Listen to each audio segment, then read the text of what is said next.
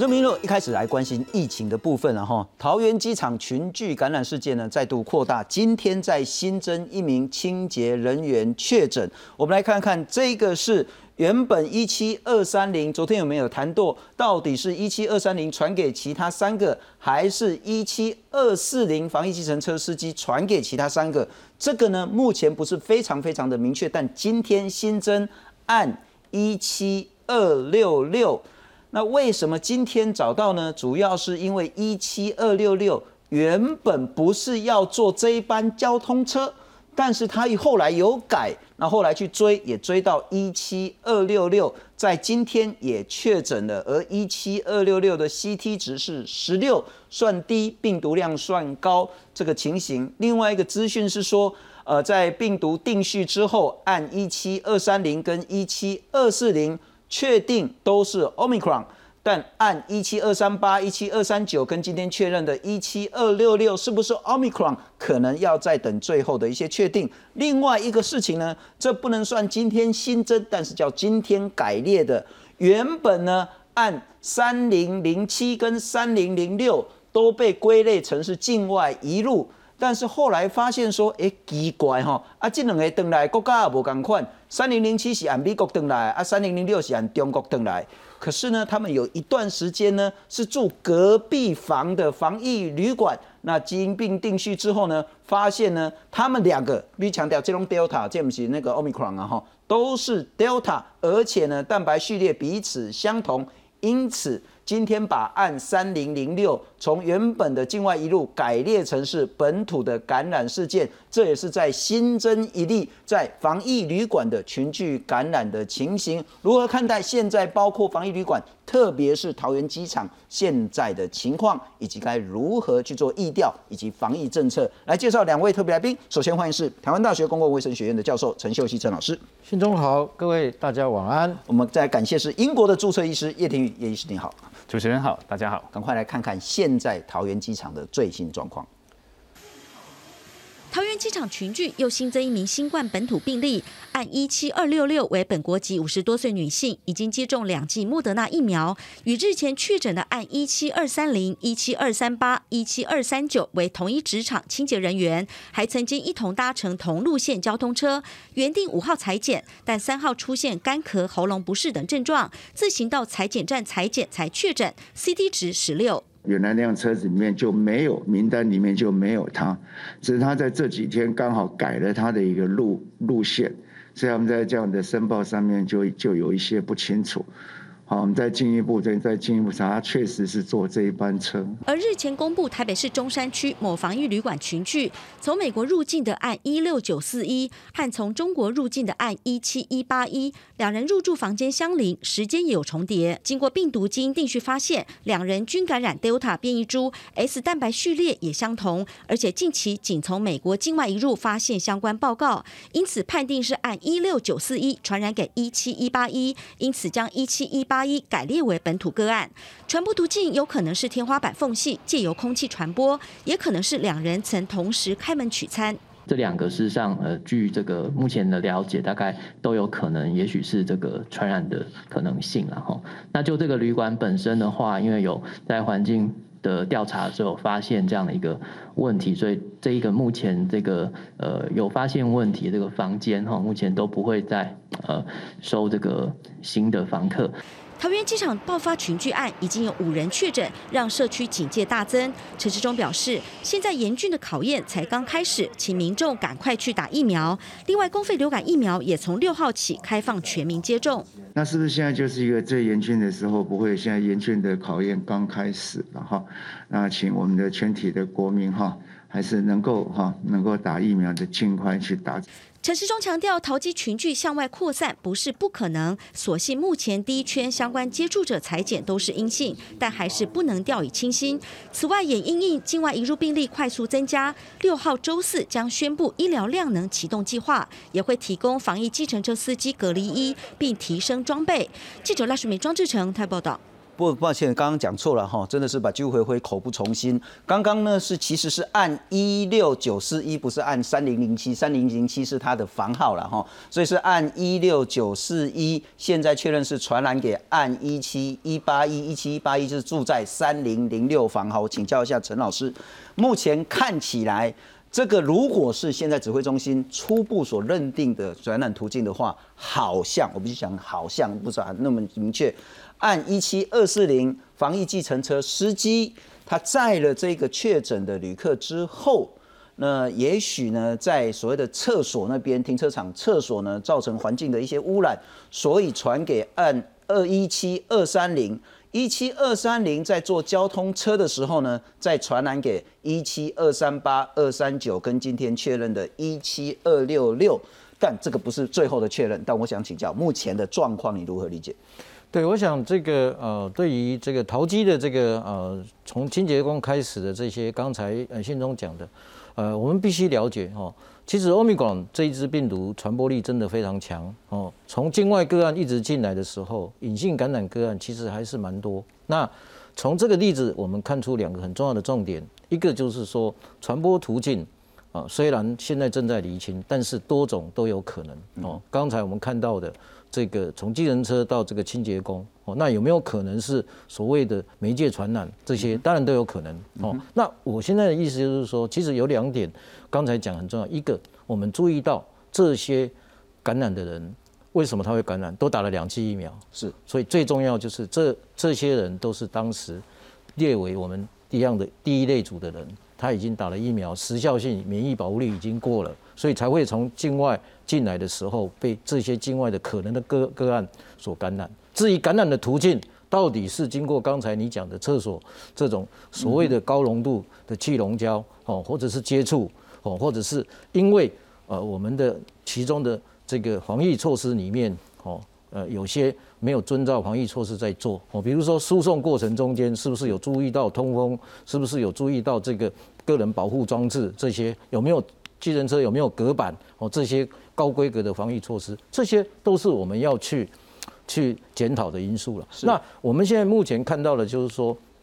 在这个传播途径的过程里面，我们可以看到这情绪感染。哦，一定会在有一些个案发生，因为这些人都是同时呃打这个两剂疫苗的，所以时间都很接近。哦，所以很重要的就是说，这个告诉我们一件，除了刚才我们讲的环境、环境以及个人防疫措施要加强之外，很重要就是说，这些人以及他的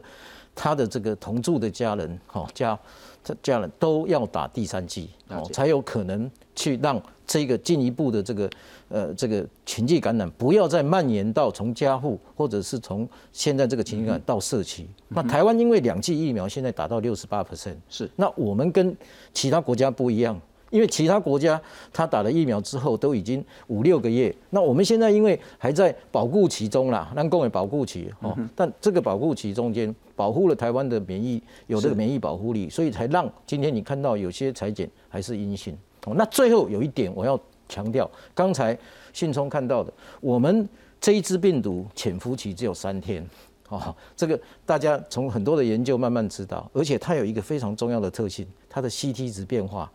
上下变动的非常快，所以你看到刚刚才有好几个个案，前一天的 CT 值都是高，病毒量低，一下子又掉下来，是。像你按一七二四零，哦，你看二十八点四，第二次是十八，十八。好，所以这些 CT 值的变动以及潜伏期三天，让这些裁剪变得非常的复杂。所以裁剪为什么要密集，就是为了这个 CT 值变化非常变动。这是这一支病毒我们最近看到从简易旅馆一直到现在的一个很重要的特性。这个特性不容忽视，是不容忽视。而且你看到连莫德纳，哦，当然那个莫德纳是早打还晚打，看时间就知道。所以通常五个月之后，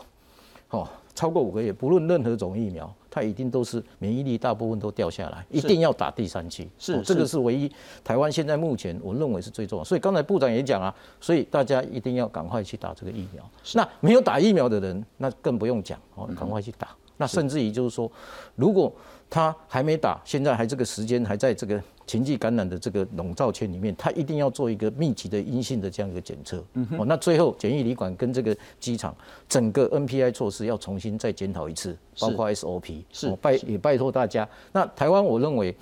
基本上我认为这一个禽际感染大概会延续哦，延续大概到两周到三周的的这样的观察期。哦 OK 那如果没有在在这个地方结束，好，那这个呃，慢慢的我们的疫情哦，就会面临下一波春节回来哦，是不是会有这样？所以机场本身的环境以及简易旅馆的这些整个 SOP 一定要做出来。第一个就是说，如果说接下来两个礼拜，那我们没有再看到其他的，不管是呃交通车的啦，或者是社区的话，大概我们可以说这一次的危机可以暂时先度过。对，但是情绪感染一定还是个案一定会出来，大家不要觉得它一直在 spread，因为同一波里面，刚才我讲，因为打疫苗时间都差不多。另外，呃，陈老师，您前天也一再明确的呼吁说，这个所谓的 PCR 或者是快筛，拜托一定要做得很精准、很明确。第二个，今天你也再强调说，频率要正更高一点，因为从这四五个案子看得出来，CT 值的变化看起来本来没事，飘一下突然病毒量变得很高。如果说你就错过了那个黄金的一二天的话，那可能就会所谓的那个重放这个病毒。但我在请教第三季加强剂的部分。当然我，我相信指挥中心现在也都在滚动式检讨，说其实有些人真的不用坚守五个月的这个间隔了哈。您真的会建议，包括所有的可能第一线的医护啦、边境啦、清洁啦、司机啦，通通能打第三剂，赶快去打。我想，呃，我刚才已经做出很重要的一个滚动式修正，就是说，现在这个机场就如同国外的这些机场，都是非常高危险性接触的。是我们一直在找感染源，固然是好事情，我们的意调也要切实，没有错。可是，当欧米伽这么传播力这么强的时候，它有这么多传染的管道的时候，你如果今天不用一个釜底抽薪之计，让它打第三剂，所以第三剂其实大家也都讲过，呃，从英国的经验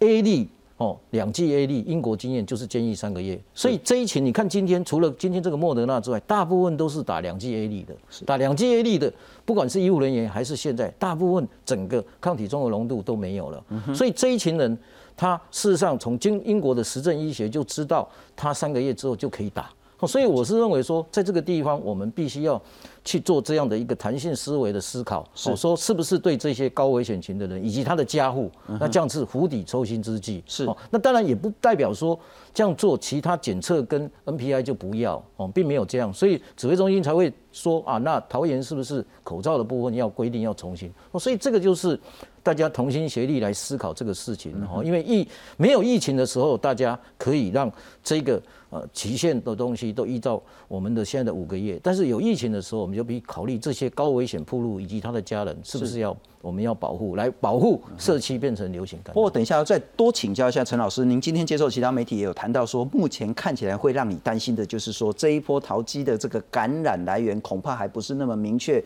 可能还会有一些些的隐忧。但我们回到第三季加强剂的部分，我特别要请教叶医师了哈。刚刚陈老师谈到说，不管是在英国，在其他国家，似乎都谈到第三季三个月满第二季打完之后就应该打。我这样解读是不是说，如果我两季都是打 A Z，我是不是打完到第三个月，其实我的保护力已经掉的差不多了？那这个部分的话，其实我想昨天孔医师也分享过了。那今天我们就再用时间轴的方式，那我做了几个一个调整，就是好。所以这边我们可以看到左上角是两剂 A Z，那到右边的话是第三剂打 B N T 或第三剂剂打半量的莫德纳。上面的话是对上面的方格是对 Delta 的保护力，嗯哼，症有症状感染的保护力。下面圈圈的是 for Omicron。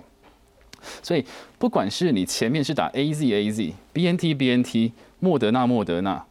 等到第二十周的时候，就是第五个月的时候，几乎都是十零十十以下。也就是说，不管你之前打了再好的疫苗，或是再高的 titer 上去，对 Omicron，只要等到你第五个月二十周，几乎就同等于零保护力，除非你再把第三剂给加上去，那。不管你之前是打 A Z B N T 或是莫德纳，你再加 B N T 或是半剂量的莫德纳打上去的话，起码在第二周到第四周，你可以拉回大概到七成七成这个是极重要，因为昨天孔医师来讲这一章的时候，我们并没有让他非常明确完整的解释。我再请教您，就是用这一章的话，你的意思是说，请导播让我看一下这个图了哈。这个是我们先不打，不管那个加强剂的部分。是，如果两剂都是打 A Z 加 A Z。下面是针对 Delta 病毒，上面是针对 Omicron 病毒。上面是 Delta，哦，上面是 Delta，下面是 Omicron，也就是我们现在很担心的。如果是 Omicron 的话，当你两剂都是打 AZ，到第三个月，也就是十二周之后，我大概就只剩下二十趴是的保护力。是到五个月，我有打跟没打是一样的。零零。那莫德纳也许掉的慢一点点。到第三个月的时候，好，第第二二点五个月的时候，还可以起码维持在多少？三十 percent。那到第五个月的时候，十 percent 以下。回到台湾的脉络，我们其实第一线的人员，因为最早台湾进来是 A Z，然后那个时候我们也没开放混打，也就是不管是医护人员、防疫人员、司机、清洁员，大多数两季都是打 A Z。对，是大多数。如果是现在超过五个月没打第三剂，它几乎没有任何保护力了。针对 Omicron，如果是三个多月，它了不起也只剩下二十趴的防御能力而已。是，那就算就算是莫德纳超过十个礼拜，就是三十 percent，那三十 percent 是非常弱的保护力啊。那个概念就是说，也许在台湾社区的哈，当然也包括现在的桃园了哈，我们其实不用那么紧张。其实是疫情是还好，很稳定的，风平浪静。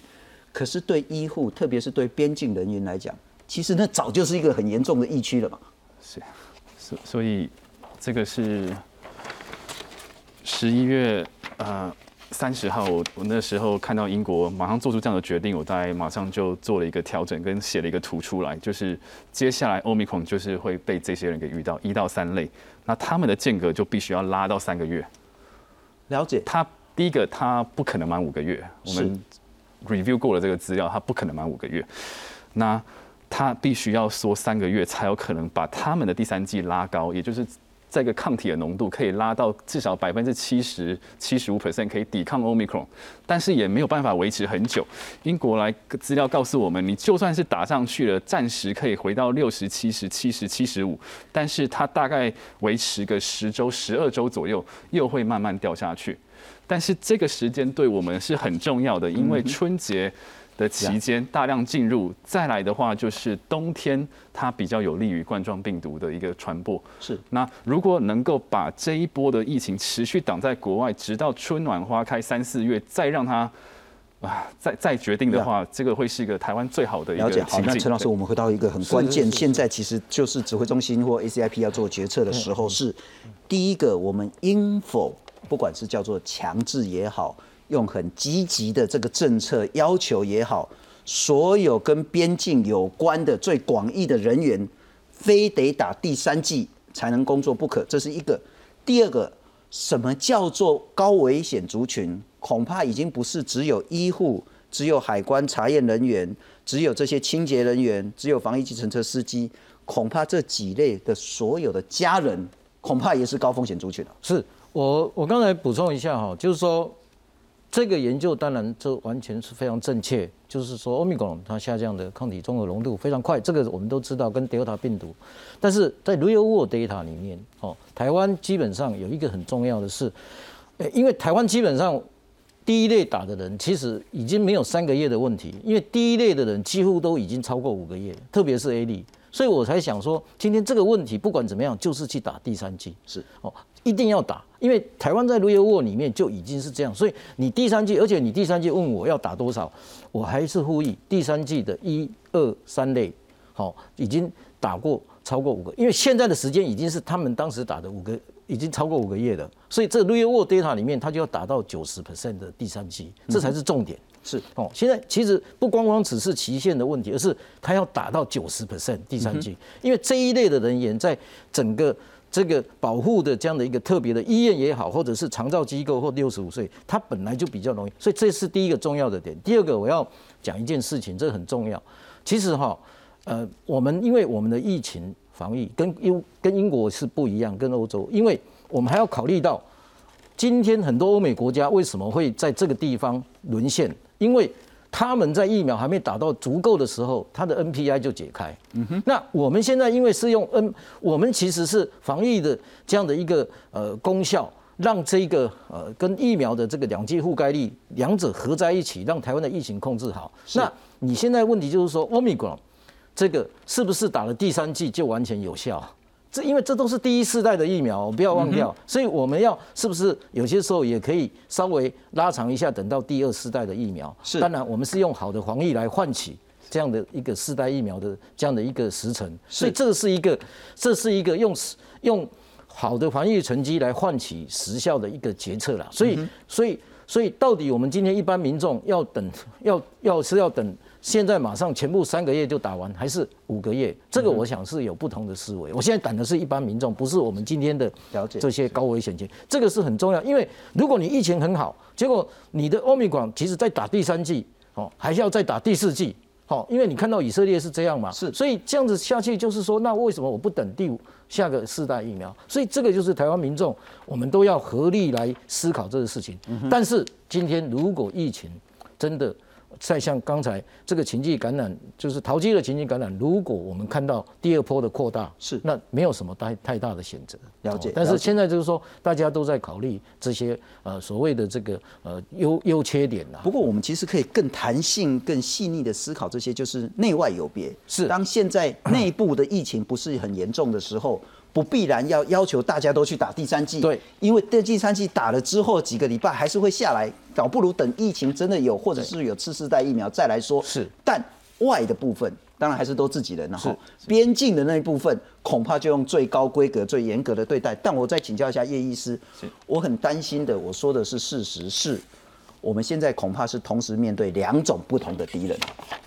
一个是 Delta。一个是 Omicron，虽然是大概就是变种病毒，但他们所展现的攻击的形态，我们要防御的这个政策恐怕都很不一样。刚刚您谈到，同样打两剂，同样打第三剂呢，这个对 Omicron 跟对 Delta 呢，这个防御力就是很大的差别。不过我们再来看看，请导播让我看另外一张 CG 了哈，会不会是 Omicron 呢？是一个很不一样，但似乎致死率很低。或者是不高的一个病毒，我们来看看美国通报，在一月三号的时候，一百零八万新增确诊，一百多万哦，是一个礼拜前五十四万的两倍。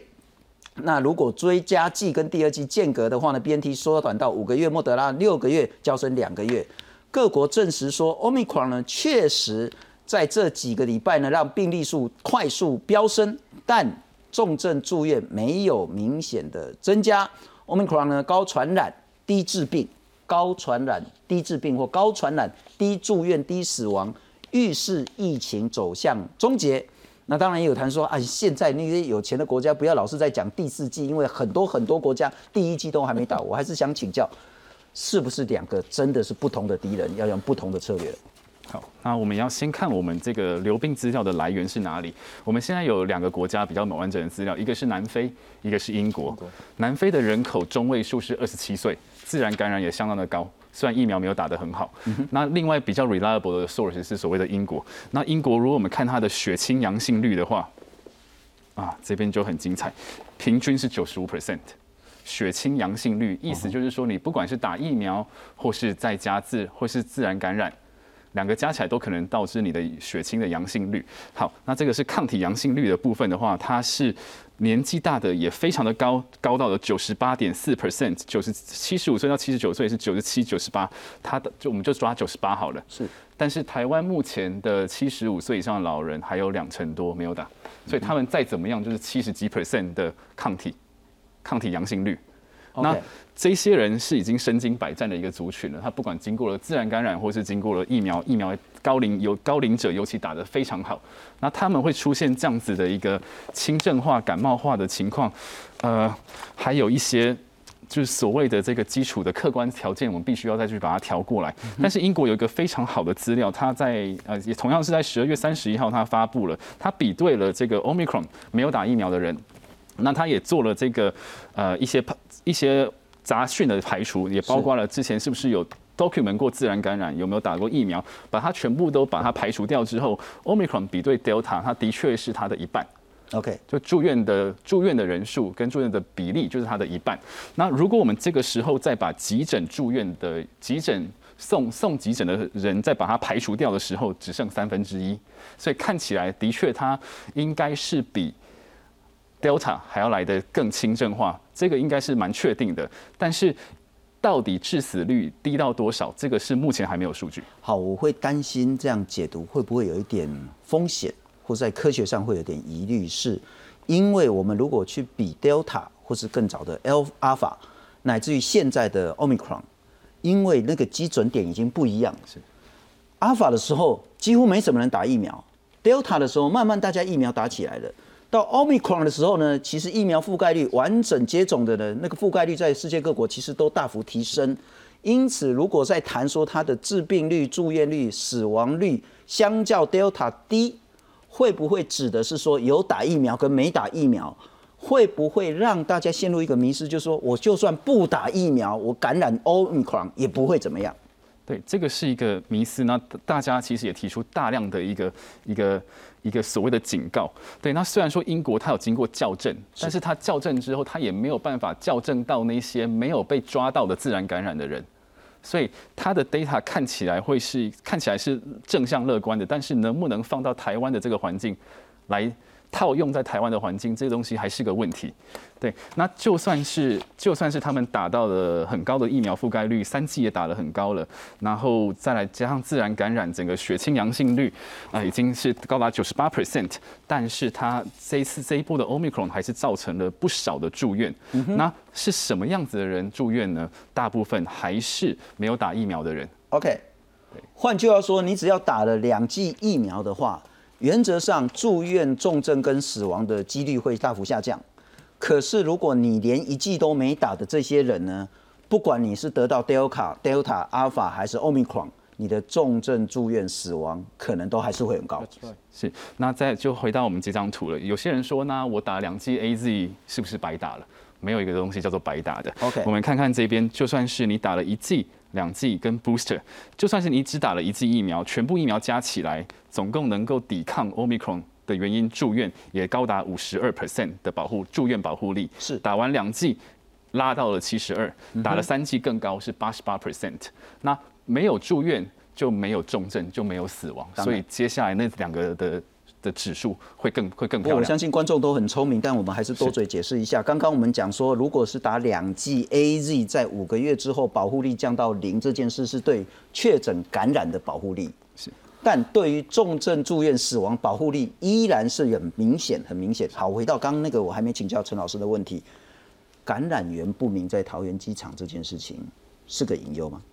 当然是一个隐忧，不过我认为就是对 Omicron，如果是 Omicron，对德尔塔病毒，我认为是一个隐忧，但是对 Omicron 来讲，老实讲这件事情困难度非常高，因为基本上来讲，它传播力真的是太强。如果我们看到这样的情境感染个案，就代表它进来的隐性感染个案事实上是存在的。好，所以我们一定要从机场呃外面境外到机场检疫，检疫完之后到确诊旅馆，哦，这一道一道关卡守住，这一定很重要。所以我们甚至还建议境外进来的旅客有没有可能哦，在当地就把第三剂打完再回来，甚至于就是说，我们大胆的讲，就是说这些人是不是应该提供他第三剂来施打，来保护台湾的社区流行？这些其实挡在境外都是我们一项的这个决策，哎。